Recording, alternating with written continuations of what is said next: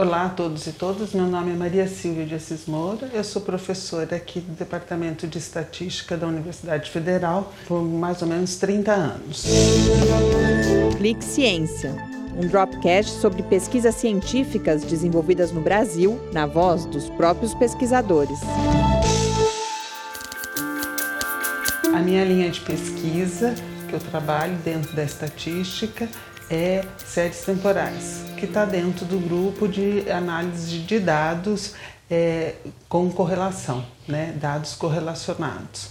Né? E eu tenho trabalhado e orientado diversos estudantes é, nesse assunto. A característica principal de uma série temporal é que a gente tem uma única observação que é repetida ao longo do tempo.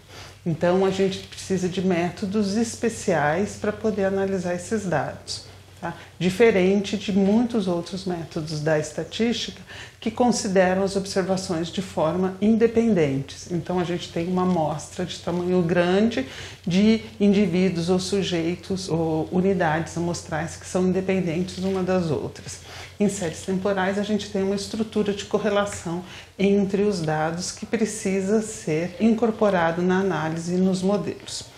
Um dos principais objetivos de séries temporais é a previsão, é a gente poder prever o valor de uma ação ou um valor de, um, de uma da série temporal no futuro, tá? Mas não é só isso. Nos, nos últimos dois anos, eu tenho trabalhado com análise de dados da Covid, tanto casos eh, que apareceram ou de mortes que ocorreram em determinadas regiões. Um dos trabalhos mais interessantes que, que eu realizei no ano passado foi uma análise do efeito do, da medida extrema de lockdown que aconteceu na cidade de Araraquara. Então, apresentei um trabalho já sobre isso, mostrando o efeito positivo na diminuição de casos e de mortes de Araraquara com a, a imposição do lockdown. Com isso também a gente conseguiu fazer uma análise do efeito do lockdown na cidade de São Carlos. E esse efeito também foi positivo, mas teve um atraso, como era de se esperar, de duas semanas para que isso acontecesse. Do mesmo modo, a gente tem trabalhado também com análise de dados da Covid, comparando o Brasil com outros países.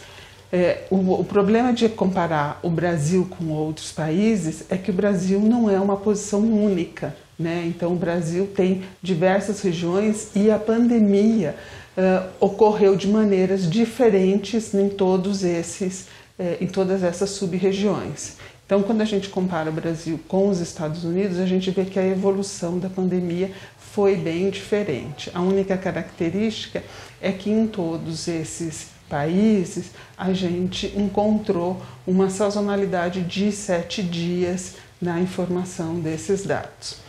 Junto com isso, não só para essa análise, mas dada essa diferença, essa não estacionariedade, essa, essa modificação que a pandemia ocorre, a gente está atualmente trabalhando em desenvolver métodos que incorporem essa evolução no tempo dessa relação entre mortes e casos de posição da pandemia, certo?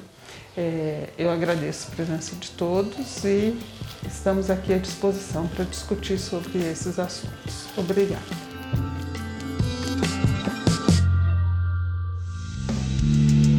Ciência é uma produção do Laboratório Aberto de Interatividade para Disseminação do Conhecimento Científico e Tecnológico, o LAB, e do Centro de Desenvolvimento de Materiais Funcionais, o CDMF.